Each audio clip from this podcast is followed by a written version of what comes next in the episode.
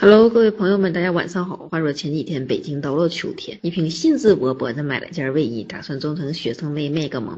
哼，本来就很萌嘛。结果你妈穿了还没三天，北京就入冬了，冻成狗了，有没有啊？穿了毛衣呀，有没有？快乐为什么总是如此的短暂？不过这还没有完事儿。昨天晚上一平在吃饭的时候吧，就接了一个电话，有一个妹子问一平：“你好啊，我是那个叉叉网店的，你是不是在俺们家买了两万块钱游戏币啊？”一平想，我勒个擦，老娘卡里上总共就这么点家当，买你妹的游戏币呀！然而妹子继续问你的卡号是不是 B B B B B？一平心里一凉，嗯，这怎么连卡号都知道了？妹子说，那你赶紧查查。一平赶紧打开手机上的银行客户端一看，理财账户里放的那点小钱全没了。我擦，这可咋整？哎，不对，钱倒是没少，咋都跑到了余额账户里面去了？呃，难道是骗人的？妹子说，哎，那不是你买的呀，那我就把钱退给你吧。有一个银行退款的短信，你把验证码告诉我呗。对方这时候已经恍然大悟，那我给别人转账找别人要验证码的。你看银行短信果然不骗人，写着收款人是一个陌生的名字李某某。一平微微一笑，得亏一平冰雪聪明，这要把验证码一说，妥妥的钱就飞了。一平默默的跟银行挂失了银行卡，告诉妹子，姐可不是着急看钱，只看验证码不看短信的 too young too simple 的少女，想骗姐继续修炼去吧。现在银行卡谁也转不出来了，哈哈哈哈。虽然银行天天提醒大家，一平还在这里再次跟大家强调一次，无论什么时候，不要因为任何理由把自己的验证马告诉任何人。切记切记！不过还是那句话，快乐总是很短暂的。在一萍跟妹子嘚瑟完之后吧，这该死的妹子给一萍的银子都存了个定期，你把老娘这双十一可咋过呀？